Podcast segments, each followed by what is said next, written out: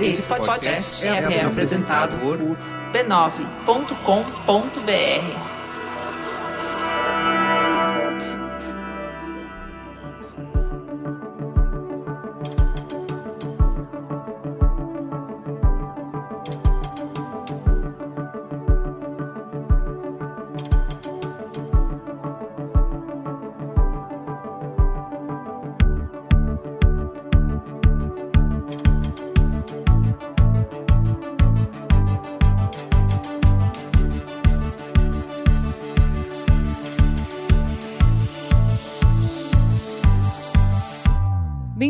Código Aberto. Eu sou a Juva Lauer e estou com o...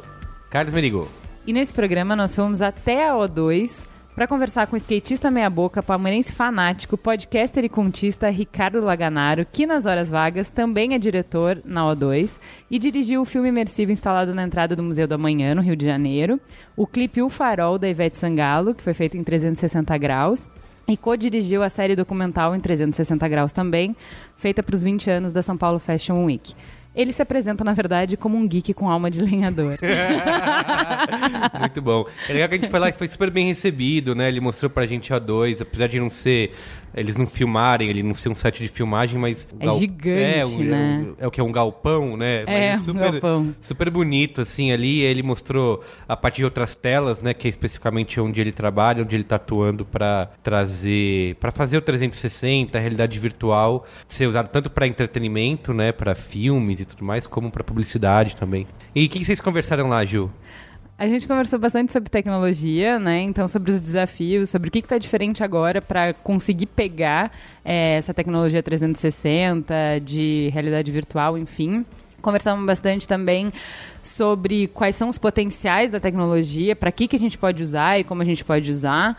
Conversamos se essa dicotomia que se fala muito sobre realidade virtual vai alienar mais as pessoas ou no final pode ser usado como uma forma de provocar empatia eh, de forma mais impactante. Falamos bastante sobre conteúdo, eh, sobre a diferença de se hum, dirigir, se pensar um conteúdo quando você não tem um frame, quando você não tem uma tela, né? A gente conversou também sobre essa coisa que a gente tem na publicidade de vamos usar a tecnologia pela tecnologia só para ser inovador, né? E não aproveitar o todo o potencial que a- essa tecnologia tem. Então, Legal. contar uma história antiga de um jeito, usando uma tecnologia nova, mas não pensando nas potencialidades que ela tem. Ele falou do Museu do Amanhã e todo o projeto que, que rolou lá.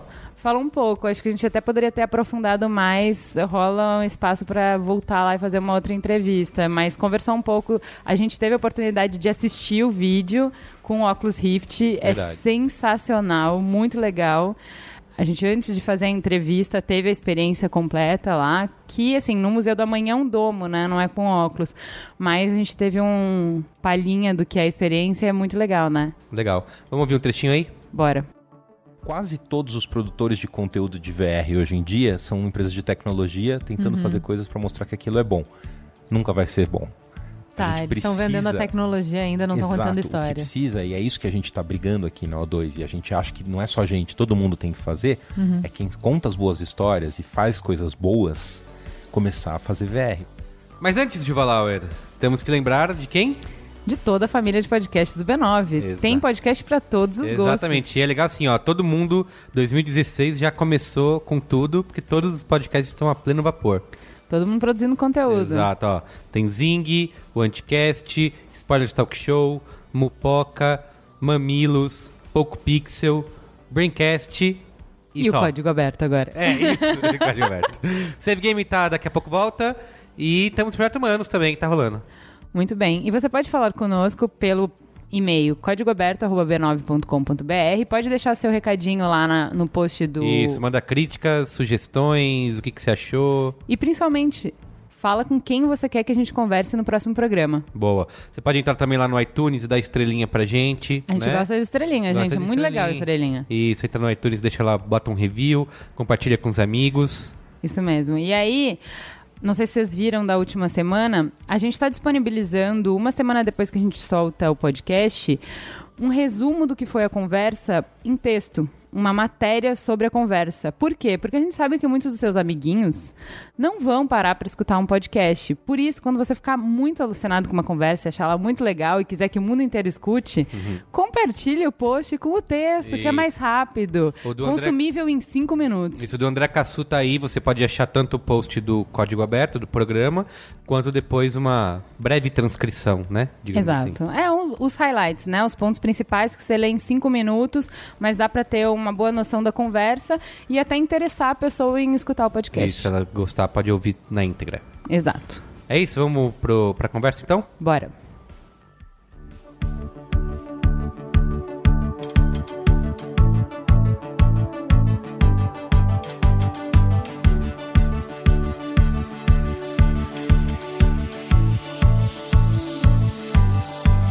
Eu vi que você tem um podcast, né? Eu o FAC tenho, 21. eu sou muito entusiasta de podcast. eu acho que é uma das coisas mais legais que existem, cara.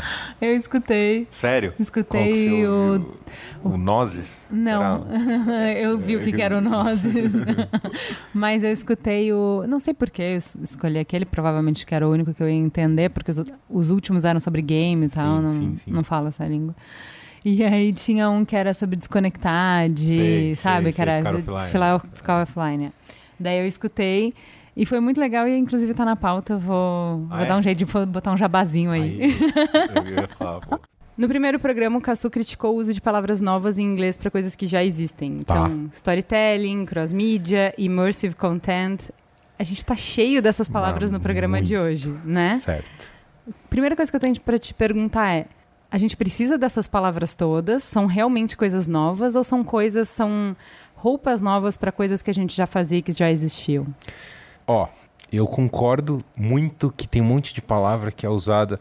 Eu falo que é a inflação da linguagem, né? As palavras vão perdendo valor, vão perdendo valor e todo mundo usa como qualquer jeito e tal, e, e fica banal. Algumas das coisas eu acho que faz sentido. Por exemplo, que você falou, immersive content. Conteúdo imersivo é uma coisa que a gente não está muito acostumado e que diz respeito a muito das coisas que a gente deve discutir aqui hoje, que vai realidade virtual, realidade aumentada, filme 360, é, esse conceito de você ver um conteúdo estando fazendo parte da cena e não vendo através de uma tela é uma coisa relativamente, nova mesmo. E acho que aí faz sentido. Storytelling é bobagem, eu concordo contar uma 100%, história, não é é contar uma mesmo? história. E acho que assim, é um negócio que é tão difícil que as pessoas continuam discutindo como se fosse uma coisa nova, simplesmente porque é muito difícil de se fazer há dois mil anos, três mil anos, né? Mas é contar uma boa história em qualquer um dos meios é muito complicado. E por isso que acho que ainda é um mito e todo mundo fica usando, porque quem consegue fazer um bom storytelling vai fazer um negócio especial e vai ganhar dinheiro, ou vai ser ouvido e vai ser visto. Entendi. E aí por isso é que. Gourmetizaram as histórias da caverna, ao redor do fogo e tal. To- Total, assim, total. Tá, mas então assim, já que você falou de realidade virtual e realidade aumentada, seria bom a gente já começar separando essas coisas. Legal.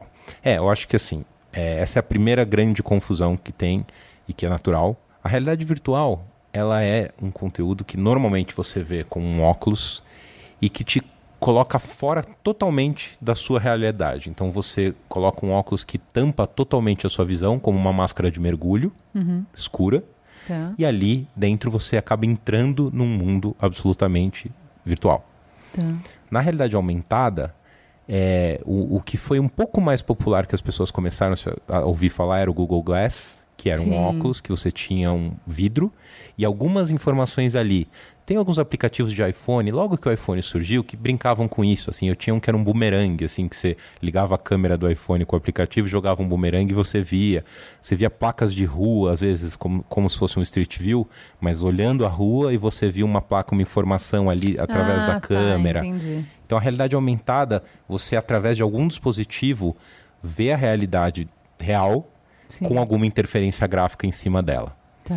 Então as aplicações Quase pra- como se fosse uma legenda. exatamente. Tá. Então as aplicações para realidade aumentada são enormes e que vão vir daqui a pouco quando a tecnologia tiver acho que um pouquinho mais portátil. Uhum. Então, por exemplo, vidro de carro é perfeito porque você ter que ficar olhando para baixo num painel para ver todas as informações que você precisa é ruim. Tá. A hora que você tiver o vidro do carro tendo todas as informações de um painel convencional, mais mapas, indicações, Isso é realidade aumentada. Isso é você estar usando uma coisa que, que você precisa ver a realidade e Tá. você graficamente ainda aumenta. É uma layer. hum, É um, é um layer, é um na layer, realidade. É um, rei- um layer na realidade, Tá, exatamente. entendi. Não é te tirar da realidade, é colocar um layer a mais na realidade. exatamente, Tá perfeito. Holografia fica onde nessa bagunça? Holografia é, é engraçado. Eu fiz, eu fui num- num- num- numa conferência de imersão em Uhum. Toronto no fim do ano passado e tinha tudo isso, assim, desde o 3D de TV e Sim. cinema, passando pela holografia e tal. O problema da holografia é que ela precisa de um de um ambiente para ela funcionar, né? Sim, tem que estar escuro. É, tal, e né? precisa ter um- uma caixa aqui com espelho. Então, ele, ele é uma coisa. limitada, É né? mais limitado. É lindo, assim. e Tem trabalhos com holografia maravilhosos, assim. Mas ele é uma coisa mais difícil de ser aplicado. É, ou- acho que pode ser usado em uso comercial, como obra de arte, mas é mais difícil ele estar na nossa vida, assim, total. A- a- até o momento que inventarem a do Star Wars ali, né? Que, que sai a- Princesa Leia, Leia né? para dar o recado. Aí, aí acho que a gente vai estar bem a hora que conseguirem fazer isso. É, porque a Princesa Leia não era num lugar escuro, nem nada, É, em qualquer lugar é. funcionava, né? Exatamente. Vamos falar então um pouco, já que a gente está falando disso, de evolução de tecnologia. Então, mesmo a realidade virtual, ela já ensaiou vir para ficar Algumas vezes. algumas vezes, né? Sim. Eu achei interessante que eu estava escutando o FAC 21 sobre desconectar e tal, e no finalzinho vocês estavam falando que o Lumière já tinha uma tecnologia similar ao 3D, já estava desenvolvendo isso sim. nos anos 30. Sim. Então, quer dizer, não pegou lá ou porque a tecnologia não estava pronta, ou porque as pessoas não, tava pronta, não estavam prontas, e a gente vem com isso até hoje. E o 3D flopou até os fabricantes Sim. de TV 3D já consideram um, um fracasso, já não é a próxima tecnologia, não é por aí que a Sim. gente vai evoluir e tal. Então, assim, o que, que a realidade virtual tem em termos de tecnologia, ou o que, que as pessoas mudaram em termos de consumo de tecnologia para hoje funcionar? Acho que é legal separar em duas partes essa resposta. O primeiro lance assim da, do 3D, é, eu acho que tem dois pontos bem fortes que a gente tem que considerar e, e- é uma parte da explicação por que eu acho que agora o VR, a realidade virtual, vai, vai decolar. Primeira é a capacidade de produzir conteúdo em 3D para TV é muito difícil. No cinema, os caras conseguem fazer filmes e você vai no cinema, mas é específico e ele, ele cobra mais até por ser 3D, 3D, e você sim. tem um lucro em cima disso e tal. Para qualquer emissora de TV produzir um conteúdo em 3D é ruim. Vai, porque é um rig de câmera. A, a questão de produção de 3D é muito complicada, muito burocrática, muito difícil ainda. Tá. Então, não tinha conteúdo bom para as pessoas verem na TV. E os filmes que tinham, aí é uma teoria minha, mas que eu, eu ouvi muita gente falando isso também. Hum. A troca era muito pequena. O benefício que você Ah, tinha sim. enfiar um óculos na cara e você não poder mais ver o filme deitado no ombro do seu namorado, porque se você ficar com a cabeça de lado, você não tem mais o 3D. E o benefício era muito pequeno para valer a pena essa troca. Sim. Então, no cinema, ok, você está indo lá para isso, você está disposto a ter esse pequeno desconforto do óculos para ver uma coisa mais legal, que tem a sala, é maior, é gigante. Na TV é um negócio menor que vai pular um pouquinho para fora e um pouco para dentro. A imersão não é maior, não vai aumentar super a sua experiência e é um saco usar aquilo. Sim. Então, a grande briga que a gente fala no VR é assim, a troca tem que ser muito boa. Sim. A gente não pode contar histórias próximas de um filme que seriam melhores de se ver numa tela plana Sim. e falar para as pessoas vejam VR porque vai flopar igual flopou o 3D. E aí falando por que que o que, que mudou radicalmente de 2013 para todas as outras tentativas de VR? O problema do, da realidade virtual antes é que a tecnologia era muito grande, então todos os sensores e todo, tudo que dizia para o computador onde estava você e a sua cabeça Uhum. eram sensores externos. Então você precisava ter uma sala, ou no, ma- no- no mínimo um sistema tipo um Kinect que você instalasse para conseguir, conforme você movimentar a cabeça, isso ser entendido pelo computador e re- respondido para que a coisa funcionasse. Quando o Palmer Luckey, que é o cara que inventou esse essa nova caminho de óculos, pegou tudo que tinha no celular que tem hoje em dia, que é o acelerômetro, o giroscópio, toda essa tecnologia que já ficou pequena por outros é, usos, e botou dentro de um óculos de realidade virtual pequeno, portátil, que você consegue ter barato, leve e funciona super bem, aí a coisa ficou com mais possibilidade de decolar. Entendi. Além disso, tem uma série de outras questões técnicas que eu não vou entrar aqui, que é muito barra pesada, tecnicismo, mas o VR, ele é muito fácil de causar desconforto e enjoo Ah, e náuseas é. por questões técnicas. A, a primeira Isso foi uma grande barreira, né? Nos Sim. anos 2000. Sim, porque as pessoas já tinham vai, uns sistemas não tão complexos. Na década de 80 você tinha tipo um Fusca pendurado no, no teto com sensores gigantescos e um cabo de aço para o cara ter um óculos. Sutil, né? Assim, vai é, super a experiência. Não vai. Mas na, em 2000 não, já era tudo menor. Mas ainda assim, você tem, por exemplo, uma coisa que é super básica, as pessoas entendem um pouco melhor. Frames por segundo, né? O Sim. filme, o cinema é 24 frames por segundo. Se você reparar um pouco com o olho um pouquinho mais chato, quando tem um traveling e a câmera anda de ladinho, Uhum. quando é bem paralelo o movimento ao, ao objeto que você está vendo, você vê um batimentinho tá, tá, tá, tá, tá, tá, da imagem. Porque são poucos frames por segundo para esse movimento ser liso. Isso não incomoda. No cinema as pessoas nem percebem. Isso que faz o cinema ter até a carinha de cinema. Quando você vê um filme, na, às vezes que, que tipo Hobbit, que é 48 frames, com aquela cara de vídeo esquisita, é Aham. por causa disso. Não tem esse batimentinho Sim. que a gente está acostumado já no cinema. No VR, como você está com ele na sua cara, e se você vira de um lado e para o outro e ele dá esse batimento, isso vai te fazer enjoar. Uma das causas. Hum. Ah, então, se recomenda, no mínimo, trabalhar a 60 frames por segundo quando você faz realidade virtual. Para você filmar e para você jogar isso dentro, por exemplo, de um celular e ter um processador que consegue dar play a 60 frames por segundo, demorou Tá. é muito complicado. Assim, agora dá. O que se fala que vai ser que nem foi a tela de retina de um computador hoje, que você vê sem pixel, você não consegue ver o pixel porque ele é tão pequeno, que nem são os, os Apple Retina. Pro VR chegar nisso, vai ter que ser 8K em cada olho, a 120 quadros por segundo. Então, ainda vai demorar uns 4, 5 anos para chegar no nível ótimo de qualidade, porque Tá. é difícil, ca- capacidade de processamento mesmo, fazer a coisa acontecer. A gente chegou em 2013, 2014, num mínimo aceitável para não causar enjoo. Tá, entendi. E aí, Pra começar a voar. para começar a voar, exatamente. Não, não pra ser a experiência que deveria ser, mas, Mas- começar a ser voa- viável. E ser bom para todo mundo. Porque Tá. antes você ficava vendo aqueles loucos em universidade, os malucos e tal, assistindo, vomitando, tendo enjoo e tal, mas eles caras queriam. Porque a pesquisa é é fantástica, assim, é super fascinante quando você põe na cara, mesmo fazendo você passar um pouco mal. Sim. Mas por isso que não dava, assim, por isso que, que ia ser muito difícil das pessoas verem.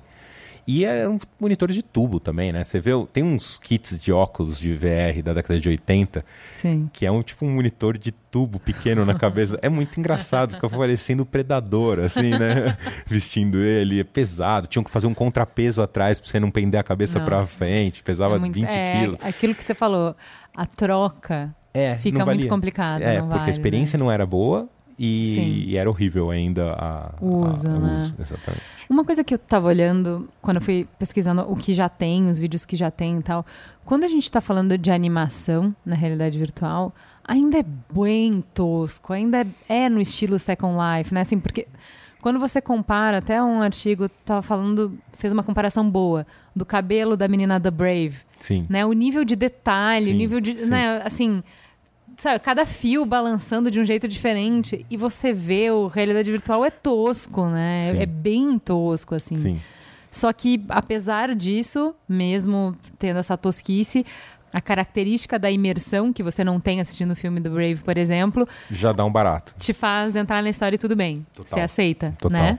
Total. É, eu acho que o problema é. É muito difícil fazer uma computação gráfica tão bem feita como fazem o Brave ou como faz por aí. Entendi. Se você vê Não é acessível ainda. Não, Não é que não é. popularizou. Qualquer um consegue fazer se tiver muito tempo ou muito dinheiro. Normalmente ninguém tem os dois, nenhum dos dois. Então o cara faz um demo rápido para contar a história do jeito que der, já que a imersão já funciona e vai embora. Porque se você for, por exemplo, vocês viram aqui o filme do museu que a gente fez. Todas as cenas ali da primeira metade, que é a criação do universo, a criação da vida, são CG. Então aquelas águas vivas, por exemplo, Sim. a gente ficou dois anos fazendo isso. Nossa. Aí ficou legal. Aí ficou bom, bem feito. Não ficou esse Foi 3D lindo, tosco. incrível. Mas quem tem condições de ter um projeto que faz você pegar todo o seu departamento de computação gráfica e ficar um ano e meio, dois, sei lá, trabalhando nisso? É difícil, Entendi. é caro. Sim. Acho que o problema aí é mais financeiro mesmo, assim. Se, se as, as pessoas têm condição de fazer. Não, mas aí a gente vai pro mesmo problema que você estava falando do 3D. Que é caro demais produzir. Sim, Aí se ficar caro demais produzir bem feito e isso for uma barreira pro consumo, Sim, né? Tipo, sim, ah, ficou sim. tosco, eu não vou querer ver uma coisa tosca. Então, assim, ninguém consegue produzir numa qualidade que as pessoas querem consumir, aí você Não tem uma pegar. barreira, não vai pegar. É, mas Você não tem isso na realidade virtual? tem, tem total. Só que aí acho que entra um outro grande problema que é quem por enquanto ainda está produzindo conteúdo são engenheiros tentando fazer um demo para mostrar que é legal. Tá. Então, quase todos os produtores de conteúdo de VR hoje em dia são empresas de tecnologia tentando Uhum. fazer coisas para mostrar que aquilo é bom. Nunca vai ser bom. A Tá, gente eles estão vendendo a precisa- tecnologia ainda, não estão contando O que história. precisa, e é isso que a gente está brigando aqui na O2, e a gente acha que não é só a gente, todo mundo tem que fazer, Uhum. é quem conta as boas histórias e faz coisas boas, começar a fazer VR. Porque aí sim, mesmo que o cara tenha uma limitação técnica, ele vai fazer uma coisa estilizada que não imita algo realista e que vai ser lindo e não vai ser tão caro, e ele vai conseguir fazer. Você pega, anima tem animações que são O Menino e o Mundo. o Menino e o Mundo, exatamente. É, não é cara, embora tenha um trabalho gigantesco. Sim. Mas não se compara com o gasto da Pixar para fazer o Divertidamente. E ficou maravilhoso visualmente. Sim. O que a gente precisa é desses caras mais alês fazendo VR. E aí vai ser legal, independente de ser caro ou barato a produção, né? O Zuckerberg disse que ele viu seis demonstrações de que o mundo ia mudar: o Apple II, Netscape, Google, iPhone e o óculos. Tá. Qual é o grande potencial dessa tecnologia? Cara, é, é- puta, são tantos, né? Assim, acho que o, o que eu acho muito impressionante é a gente pôde ver, está podendo ver a criação de uma experiência totalmente diferente do que a pessoa já teve com, com o VR, né? Então, eu acho realmente que é que nem foi quando foi o cinema. Assim, é uma coisa que a pessoa não tem algo para comparar o que é aquilo. E a questão de você estar 100% dentro desse novo ambiente, hoje a gente tem estímulo o tempo inteiro, nem no cinema você consegue ficar 100% no filme mais. Tem É. um cara no WhatsApp ali na mesa, né, duas fileiras para B, frente, um cara falando atrás do filme inteiro, contando piada. Você não consegue mais ficar imerso. Sim. E no VR é 100%. Você só vai não ver se você tirar ele da cara. Sim. Então, essa é, propriedade dele que faz com que você, em alguns segundos, esqueça completamente de onde você está, eu acho que é o grande barato. Eu, eu falo, e muita gente fala, que é uma máquina de teletransporte, mesmo. Assim, se você vê um, VR um VR bom, você se teletransporta para aquele lugar. Isso é demais, é o que a gente sempre quis, Sim. né? Assim, então, para mim, esse é o grande barato.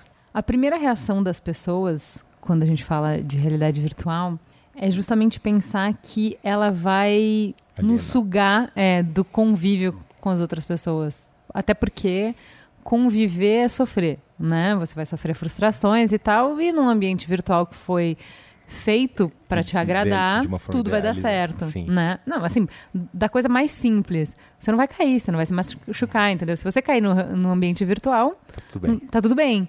Então, por que, que eu andaria, né? Que eu corro riscos, né? Sim. Essa é uma moeda, não é que ela não exista, é uma face da moeda, que é muito fácil de enxergar, mas tem uma outra face. E aí eu queria que você falasse um pouco sobre como a realidade virtual, de fato, pode ser usada para fazer o oposto disso, que é justamente para criar empatia nas pessoas. Acho que da primeira parte, a gente está numa época, isso a gente fala muito lá no, no podcast, assim, a tecnologia há 30 anos atrás, era uma, todo mundo achava legal. Era uma coisa sempre vista de uma forma otimista. Sempre era bacana. Sempre um negócio que estava para ajudar a gente. assim. E a gente está num momento que as pessoas têm medo da tecnologia, elas Budista. se assustam. É, todo mundo se fala mal. Assim, tecnologia é ruim. Tu- tudo é ruim, tudo é perigoso, tudo vai alienar, tudo vai. Para onde estamos indo? Exatamente, assim. É o fim do mundo. Exatamente. E eu sou um baita entusiasmo da tecnologia. Eu acho que o problema é o uso que as pessoas dão para ela. Como tudo. Como tudo, exatamente. Então, um do- uma das grandes questões, eu acho, é ter as pessoas boas no que fazem pensando isso. Então, eu, eu cito o exemplo da foto do Zuckerberg na feira lá em Barcelona agora, que ele está andando e tem 5 mil pessoas com óculos. E ele postou achando que era a coisa mais legal do mundo no Facebook dele. E deu, tipo, um backlash de todo mundo falar, meu, tá todo mundo lobotomizado e ele rindo da cara de todo mundo. Porque ele é um engenheiro. Ele não sabe o que Sim. significa aquela imagem. Ele não parou pra pensar quando ele postou no, no significado daquela imagem. Assim, Quem tem que cuidar isso? Não é ele. Ele tem Então, que mas o oposto disso é aquela jornalista que fez o TED, que fez o primeiro filme. É, gente, que incrível aquilo, porque. Deixa eu só explicar para quem não viu.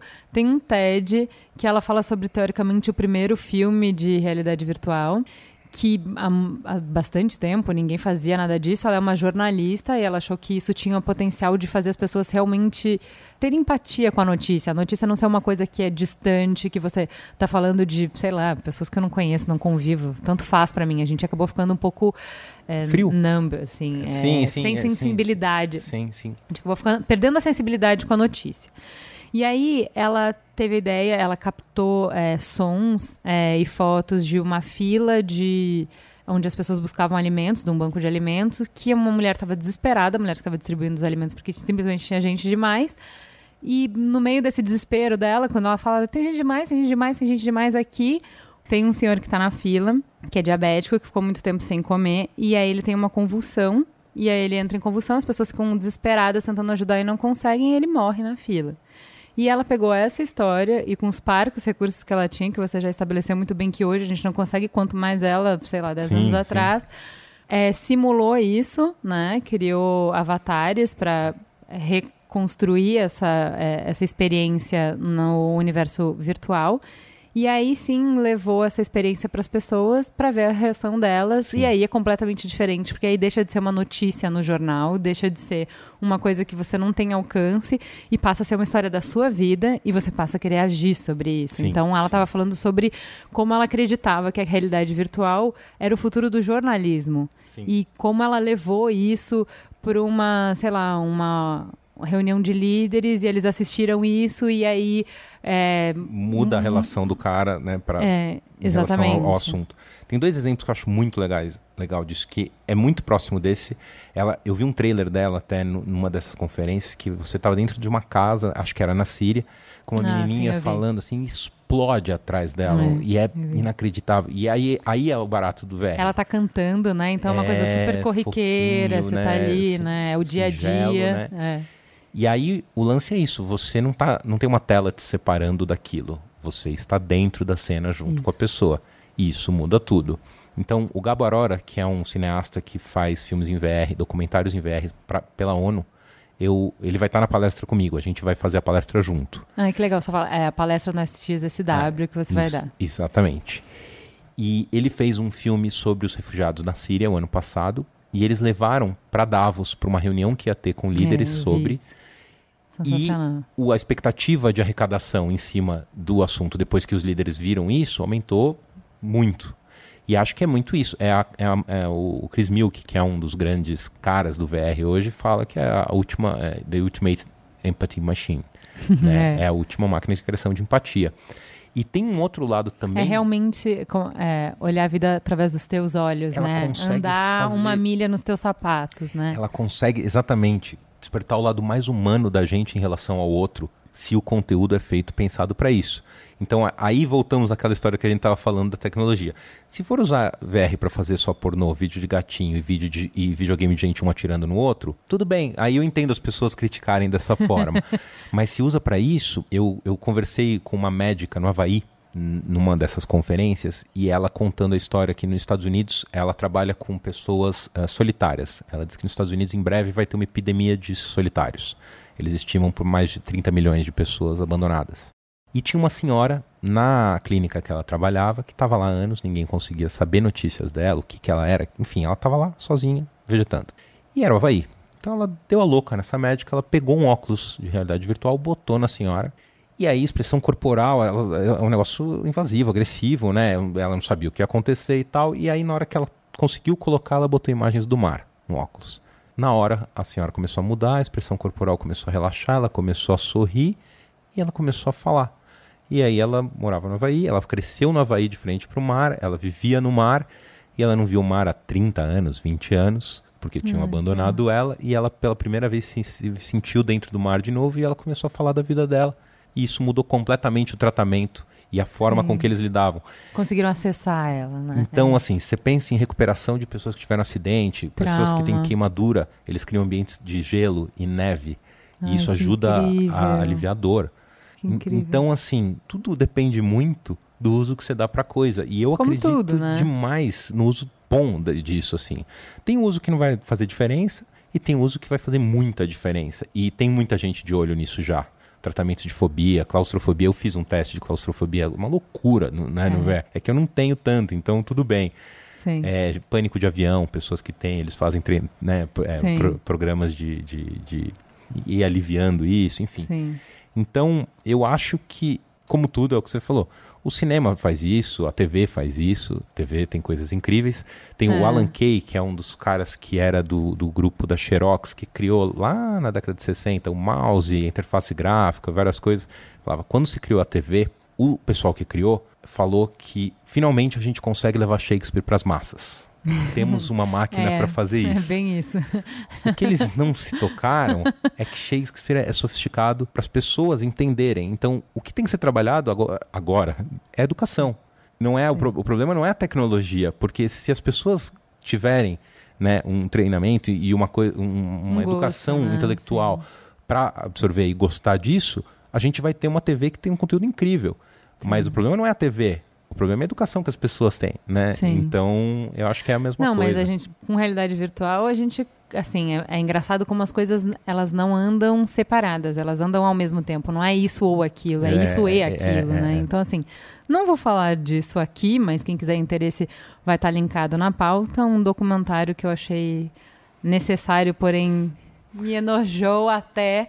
Quem foi que fez sobre a indústria pornô? O Virgem Virtual. A BBC fez um documentário Virgem Virtual, estará no post para você se deleitar, e não preciso falar sobre isso aqui. sobre os usos da pornografia, o quão longe vai você não imagina, vai Olha. bem mais longe. Como sempre, a pornografia ela leva a Tudo. tecnologia, Sim, né? Então, assim, sim. você ainda não está trabalhando com o que os caras já estão trabalhando. Tipo, Sim, eles estão muito tão lá, adiante. Sim, imagino. Então, há que se falar isso. Mas também tem é, você conseguir entrar numa pintura de Van Gogh, por exemplo, é, entendeu? é. Para museu. Imagina o que você não vai ter para educação. Como que a, educa a gente está perdendo as crianças no ensino, assim, elas não conseguem não é Focar. mais interessante, né? Sim. Então imagina a aplicação que isso tem para que o estudo volte a ser interessante, para que você consiga ter outras abordagens. Então, para a educação é incrível. Você tem para eventos, né? Então, imagina essa experiência que você está tendo é, com a realidade virtual num evento, essa imersão, essa coisa de você sair realmente impactado, transformado, né? Que é o que a Sim, gente estava falando sim. de, de empatia é uma possibilidade gigantesca, né? Para publicidade, a gente tem visto algumas coisas. O McDonald's já começou a fazer com McLanche Feliz. o McLanche Feliz, que Sim, é uma sim. ideia super bacana, que inclusive tá no B9 o post. E que, inclusive, há seis meses atrás a gente sugeriu para as pessoas aqui, ninguém deu bola. Mas, A gente tem boas ideias, a gente só não consegue botá-las em prática. É. mas sobre isso que você está falando, uma coisa que eu acho legal falar, e não é puxando a sardinha, mas o trabalho do Museu do Amanhã, é, acho que tem, tem muito a ver com isso. Assim, Sim. é, é uma relação de. É um museu que fala de ciência e filosofia. assim, né? Ele fala para onde estamos indo e o cuidado que a gente tem que ter. Só que não é um documentário, não é uma coisa panfletária que fica lá. "Ah, É, meu, não é, não é o que. Com a melhor das intenções do mundo, muita gente acaba fazendo para tentar Sim. conscientizar os outros. O que a gente fez no, no Portal Cósmico, que é em oito minutos na entrada, você tem uma experiência imersiva que te conta a criação do universo. O tempo inteiro, o, o físico, que era o curador do museu, que é um cara genial, ele falava: não é para ser um planetário, não é para ter há 14 bilhões de anos atrás uma explosão. Não.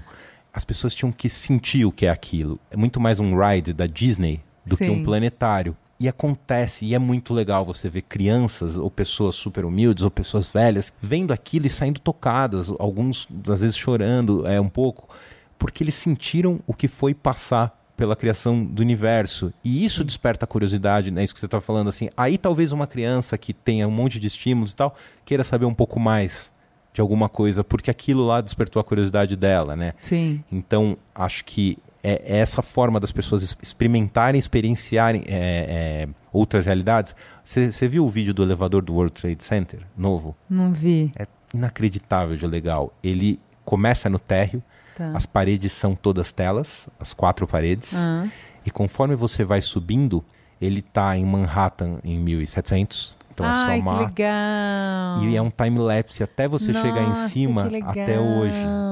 Então você vê a cidade sendo construída e de repente você olha pro lado, tá a torre do, uh, do World Trade Center antigo, chega em 2011, ela cai, 2001 ela cai e você vê a cidade Nossa, acontecendo ali. Que demais. Que jeito lindo de se ensinar história, né? Assim, e aí o que, que você não Nossa. pode fazer de entrar no mundo de cada uma dessas épocas para mostrar como as coisas funcionavam, né? Que legal. então- Não tinha visto isso. Eu sou super otimista pelas possibilidades que se tem, assim. É, uma faca pode cortar cebola e pode cortar seu pescoço, né? Exatamente, Então, assim, exatamente. isso é pré-histórico, É. né? É a primeira ferramenta, É, né? E acho que a gente tem muita responsabilidade nisso, né? Claro. Tanto em produzir coisas boas, quanto em divulgar, e quanto fazer as, as- ser bom e acessível, né? Ser Sim. bom para qualquer um ver, né? Então vamos falar um pouco sobre conteúdo agora. Vamos deixar a parte de tecnologia para trás. Quando você veste o óculos, isso até é uma frase sua de um texto seu. Você tá na cena ao contrário da tela plana que você vê a cena. O que, que muda do ponto de vista de técnica de direção e de narrativa com essa nova perspectiva? Como Sim. que é dirigir? É completamente diferente, né? É outra história. É, então, a gente fala que é, não existe mais o quadro. A gente quebrou o quadro, o enquadramento, o frame, e você está dentro dele. Que é uma. Ah, um desespero para um diretor de cinema. Que É. você, quando você dirige, você está excluindo o que não interessa e mostrando o que você quer. É o seu olhar e não exatamente. o meu, né? Então, acho que a primeira coisa que, que você tem que fazer é desapegar de quase tudo que você aprendeu a vida inteira e deixar de, de certa forma, tentar de sair do controle, porque você tem que criar situações que as pessoas é, vão. O teu controle para aí, né? Na situação que você cria, para onde a pessoa vai olhar e o que vai acontecer, já diminui muito. Então, acho que a gente está muito próximo do que os diretores de cinema estavam em 1900, descobrindo essa linguagem de como se contar história no VR. Ah, entendi. A gente já Que tem alguns formatos outra, né? fun- que funcionam bem. Por exemplo, o documentário. O documentário já funciona bem por quê? Isso é tudo teoria minha agora, tá? Tá. É, as pessoas já entendem num documentário que elas são uma presença invisível. Elas não são um personagem Entendi. e que ninguém ali vai reagir com elas. Então elas é, é rápido esse entendimento e você consegue ficar ali vendo a coisa acontecer, vendo as pessoas conversarem ou, ou falar para a câmera olhando para você, mas elas não esperam uma reação sua. Você não tem que ter nenhuma ação em relação àquilo. Tá. Na ficção, o que que é a terceira pessoa no VR? Como que você está dentro da cena, mas ninguém te vê, você não interage com ninguém? E eu acho que isso não está tão longe, porque no cinema aconteceu isso. Você vê os primeiros, primeiras experiências de vídeo, Ah, as as pessoas, pessoas respondiam, né? e, a- e a- e o ator Bom, falava para a câmera. pro William Bonner até hoje, né? Então. É, mas e, e do ponto de vista do criador, era sempre as pessoas olhando para a câmera e fazendo coisa para a câmera, como se fosse um teatro. Então, demorou um tempo para as ações começarem a acontecer como se não tivesse uma câmera ali. Então, foi se inventando o que a gente chama de câmera invisível, que é isso, né, na- no cinema. Então, a gente precisa inventar no VR o que eu estou chamando de a presença invisível, porque não é câmera. Tá, entendi. E aí, o teatro faz isso muito bem, por exemplo. E já tem dicas boas, né? Porque o teatro, você tem. É um ambiente que. Tá, não tem uma parede pra te separar, né? e Você não tá tem ali ao mesmo tempo. corte de câmera. O close tá em apagar Você. tudo e só uma luz acendendo um cara. Entendi. Um plano geral é tudo acendendo e todo mundo se mexendo. Então tem uma mise-en-scène aí que tem que ser pensada pro VR que conduz o olhar e que traz esses elementos. Então, por exemplo, no clipe da, da Ivete que a gente fez é, pro Facebook, o clipe Tá muito começa. divertido esse clipe. É uma muito. brincadeira tá boa, muito né? gostoso. É pra ver várias vezes, É, né? é, então. Só que, pô, na primeira cena, a Ivete vem e cola na câmera. É. E a gente criou uma brincadeira visual que são os objetos serem todos miniatura, que quando ela chega. Mas as pessoas tinham de cara uma dica: ó, eu sou o norte, eu tô aqui na tua frente, vem comigo. Sim, procura ela, né? Você vai seguindo ela. E aí as pessoas sabem para onde olhar. E aí as pessoas não se preocupam qual é o papel delas ali. Elas, elas conseguem ser passivas e, e embarcar na viagem da história É sem parar para pensar no que, que elas têm que fazer. O grande problema do VR ainda, para mim, é o FOMO, o Fear of Missing Out. sabe? Você, ah, ai, o que, que eu, eu tô vendo? Eu não tô, Uhum. É, era para eu estar olhando para cá, eu não é. Porque Não, você se distrai, né, e aí você coisas. não presta atenção em nada, você só É. acha que você tá perdendo alguma coisa. É, né? então, é, isso era uma próxima pergunta que, assim, fica muito mais difícil para o diretor porque você cria muito mais distrativos para a narrativa. Então, se Sim. você tem um ponto onde, você, onde você precisa chegar, uma história que você tem que contar, e você cria todas as possibilidades, as pessoas ficam tão loucas com as possibilidades que é difícil de prestar atenção na história que você está contando. Sim. Então, É, no filme do São Paulo Fashion Week, ou do Hertzkovich lá, eu vi e realmente eu tava tão, nossa, que legal isso e aquele, e virando a câmera e tal, que quando acabou o filme eu falei, puta, não, que eu vi, não né? vi nada, assim, não. Sim. Achei legal demais, mas não entendi, não. Vou ter que ver de novo pra entender o conteúdo, pra prestar atenção no que ele tá falando. Sim. Então, ao mesmo tempo, a tecnologia é bem distrativa, né? Pra quem, assim, no final do dia, o seu briefing é contar a história, e aí? É, então isso a gente está aprendendo também, aqui inclusive. Mas a, a lição que a gente já tem desses projetos é você não consegue ter tudo. Sim. Então, se você quiser um conteúdo, isso também, assim, a gente está aprendendo e daqui seis meses ou um ano a gente conversa de novo também para ver o quanto a gente avançou. Mas é, se você quiser contar uma história mais sofisticada ou você quiser ter um conteúdo que o texto interessa mais, você não pode ter tantos estímulos e tantas coisas acontecendo para distrair a pessoa. Tem que Tá. ser uma coisa mais contemplativa, ou uma coisa mais poética, uma coisa mais pausada. Se você quiser fazer um negócio que é uma loucura, é melhor que não tenha um texto e que não tenha uma história tão, tão rígida, uma narrativa tão Não, firme que a história esteja nas imagens, de novo aquilo que a gente estava falando do Oli. Sim. A, a história está nas imagens. Se você olhar as, as imagens, você vai, já vai entender. Sim. Que um pouco é o que vocês fizeram no filme do museu. Sim. Que Sim. se você não escutar nada que o narrador falou, o texto é ótimo, por sinal. Muito sim. legal. Mas se você não Entende. escutar nada, você entendeu. A história está contada pelas imagens. Mas, mas lá tem alguns truques já que a gente aprendeu, que é, por exemplo, o norte é fixo. Tá. As pessoas podem olhar para o lado, elas estão imersas na imagem, Sim, é verdade. mas o tempo inteiro elas estão olhando para o mesmo sentido. Isso, inconscientemente, já te dá uma tranquilizada, porque você sabe que pra, é, a história vem dali. Sim. E aí você já não tem que procurar ela. E aí É, já dá para contar uma coisa menos, né? e você consegue entender a narrativa através das imagens sem ter que se preocupar em, em ver o que você está fazendo. Quando você pensa numa cena, por exemplo, filmada, que você está no meio e você não sabe para onde você vai olhar, muitos curtas têm isso já de Uhum. VR. É essa sensação que você falou o tempo inteiro. Você fica virando, virando, virando, virando, virando. Isso é muito e- divertido, né? É, que é legal, mas ao mesmo tempo você acabou, você não consegue contar que história é aquela. É. Né? O storytelling ficou o comprometido. storytelling. Exatamente, exatamente. No Braincast que os meninos fizeram sobre realidade virtual, eles fizeram essa pergunta de se podia caracterizar como arte. A partir do momento que você não está mais colocando a tua visão, então como a gente considera o trabalho do diretor no cinema? Sim. Ele imprime para mim, olha, eu vou te contar essa história e é desse jeito, você vai ver as coisas sobre esse ângulo, com essa luz, Sim, com sim. essa velocidade, né? Ele imprime as coisas. Quando é você que faz a história, porque você que olha e você que decide e tal, até que ponto vai. ah, até que ponto é você que está criando a narrativa e até que ponto sou eu que estou criando a narrativa? É difícil responder, mas, por exemplo, videogame pra você é arte. Boa pergunta. É, foi a pergunta que eles fizeram, inclusive. É, porque... Que é uma discussão que ninguém chegou ao fim Não, dessa não discussão ainda. que é. Assim, né? Eu tenho uma, uma definição do Humberto Eco que é arte é tudo aquilo que os homens decidem chamar de arte. eu acho Então, que é isso. definimos, ok. E que eu acho que é isso. É, se você pega... Porque por mais que a pessoa pode, possa olhar para onde ela quiser, Foi você que fez esse frame, né? você, você Criou criou, esse esse universo. universo para a Uhum. pessoa. E se você trabalhou e conseguiu conduzir o olhar dela e fazer ela entender alguma coisa que só sai dali daquele jeito, eu acho que pode ser também, assim. Eu acho só que é um, é, não dá para comparar nos mesmos termos do, do Sim, outro é meio uma que é o coisa cinema. nova, então novos parâmetros. Exatamente, né? exatamente. O que a gente vê também, aí eu já tô falando, puxando mais a sardinha pro meu lado de publicitário, tá? Que a gente vai bastante para cinema e tal, é que a gente tem uma ansiedade de ser o primeiro, né? Então é usar a tecnologia pela tecnologia para mostrar que você é inovador, não por realmente agregar um conteúdo diferente, uma narrativa diferente para a marca e tal, mas olha, eu fui o primeiro a usar, que nem a primeira concessionária no Second Life. Second Life. O que, que, a gente ia fazer ali? Por que, que ninguém conseguia acessar, sabe? Tipo, na agência, é, foi meu primeiro trabalho na Bullet, cuidar da concessionária da Volkswagen na, no Second Life. E assim, o meu computador na agência não conseguia acessar o Second Life. Ele não- a máquina não era potente o suficiente porque aquele negócio era pesado demais. Então, enfim, tipo, o pra quê, sabe? Aquela coisa, tá, você inovou, mas pra quê? Eu, eu sempre brinco, é meio sacanagem, mas eu, eu vou falar. Qual é o primeiro filme de computação gráfica que existiu? Todo mundo fala que é o Toy Story. Que Ah. foi mesmo, computação gráfica pura. Sim.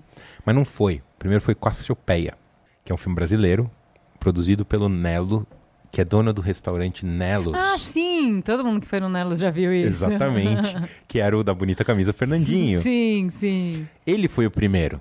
Só que ninguém viu e ele não funcionou o filme de certa forma. Ele é um filme infantil, é um filme é, com a história. não- enfim, não teve todas as condições para fazer um bom filme. Aí vem a Pixar e faz o Toy Story. O que, que adiantou ter sido o primeiro? O, Ne- o Nelos tem duas cantinas. A Pixar boas e tal. eu amo, eu sou italiano. Graças a Deus que o filme não deu certo, porque pra mim eu não ia poder comer no Nelos. Mas eu Não acho que assim, essa, primeiro. essa corrida do primeiro, pra mim, eu acho que tem que ser o primeiro relevante. Não adianta ser o primeiro. Não, mas é, é o que a gente estava conversando de tecnologia pela tecnologia, assim, eu achei muito interessante que você começou a falar de novo em realidade virtual, a ter o óculos e tal, justamente na época que o artista ganhou o melhor filme, o Oscar de melhor filme. E aí é um filme que justamente questiona o nosso uso de tecnologia, porque ele fala, olha, gente, se é para usar o som da maneira que vocês estão usando, eu faço filme Eu- mudo eu- que dá eu na ganho mesma. um Oscar com um filme mudo É, e na chupa boa, todo mundo, né? não, dá mesma. Como o Wally já fez na sequência inicial, que também ele fala, cara, eu consigo contar uma história sem som, então assim, sem som não, sem diálogo. Sim. Então assim, faça as palavras valerem, né? Quando você usa as palavras, que elas tenham um significado, que elas adicionem. Então, imagina se a gente já está falando isso com som, com palavras, com diálogos. Quanto mais a gente tem essa interferência que não agrega nada, se a gente começa a fazer um show-off de tecnologia com 3D, com realidade virtual e tal, e, E não isso não está agregando nada à minha experiência. É o que você estava falando do 3D antes, sabe? Eu odeio filme de 3D. Odeio, talvez é porque colocar. É, não, com óculos a experiência é horrível, né? Você põe um Sim, óculos em cima do sim, óculos é e tal. horrível. E assim, é isso que você falou, não agrega nada à história. Eu poderia ver a história, ela seria a mesma história. Tipo, no storytelling. Sim. Eu não fui prejudicada por não ver com 3D, entendeu? Então eu não quero ver. Pra mim, tiveram dois filmes que fizeram sentido e um em especial que foi o Gravity em 3D no IMAX. Esse filme pra mim fez sentido. Mas qual que é o lance, né? A- acho que o problema é fazer coisas direito dá trabalho e demora e é caro. Por isso que as pessoas vão e fazem uma coisa pra falar que fiz e fica ruim, eu não faz diferença nenhuma e aí queima o negócio. Sim. É, o Gravity, eu não acreditava no que eu tava pa- presenciando. Eu falei, eu tô num simulador de uma hora e meia de estar no espaço. Puta que pariu, eu sempre quis ser astronauta, assim, então é legal demais. Mas os caras fizeram um previs do filme inteiro durante dois anos. Eles ficaram dois anos fazendo o filme em computação gráfica inteiro até entender tudo que funcionava e depois foram filmar. Tem um baita estudo por trás, né? Então, Sim. eu acho que o, voltamos na primeira pergunta do storytelling, dos termos em inglês que você falou, né? O problema é que fazer uma história boa é difícil pra caramba, em qualquer meio. E aí E as que as outras coisas só te atrapalham. Se você não tem uma história boa, todos Exatamente. os outros recursos só estão te atrapalhando. Exatamente. Exatamente. Então, acho que o problema é muito mais as pessoas querem fazer as coisas por fazer, pra falar que fizeram e, e difícil, né? Fazer direito mesmo, dá trabalho. mas- Três anos, exatamente. demora, É, então. exatamente. Exatamente. Bom, para encerrar, para falar um pouco sobre o SXSW, qual a importância dele para cineasta, para filme independente, enfim, para essa cena? Cara, eu sou dessa nossa geração que, eu- que eu- eu- a gente é um monte de coisa junto, né? A gente não é só uma coisa, assim. Sim. Então, pra mim, o, o Salt by Salt é, é fantástico porque é um festival de entender o espírito do momento, assim. Então, ele é o cinema, ele é a interatividade, ele é a música, ele fala de esportes, ele fala de saúde, ele fala de tudo que pode interessar hoje em dia, né? Sim. E acho que para os cineastas americanos, ele tem uma força muito grande como um festival de cinema independente. A Lina Dunham, do, do Girls, por exemplo, Sim. lançou um filme lá e no Hum. ano seguinte ela estava com uma série na, no, no HBO, né? Uhum. Então, ele é muito forte para a cena é, independente americana, de, de filmes, de mudar a tua vida como cineasta. Uhum. Mas eu considero muito que quem bebe sempre na mesma fonte só de uma, de uma coisa só, eh, hoje em dia fica limitado. E para mim, eu acho que como contador de história, voltando ao storytelling, o que é legal de lá é exatamente isso. Você vê eh, inputs de todos os lados de qualquer assunto que pode ser interessante para você. Então, eu acho o festival que tem a ver com sacar o que está sendo pensado por aí no mundo é mais legal. E o que eu mais gosto de lá, e eu sempre repito, é pouca gente vai lá só para falar o quanto é bom. Ele não é um festival institucional. Não é um Sim. festival para falar o quanto eu sou legal.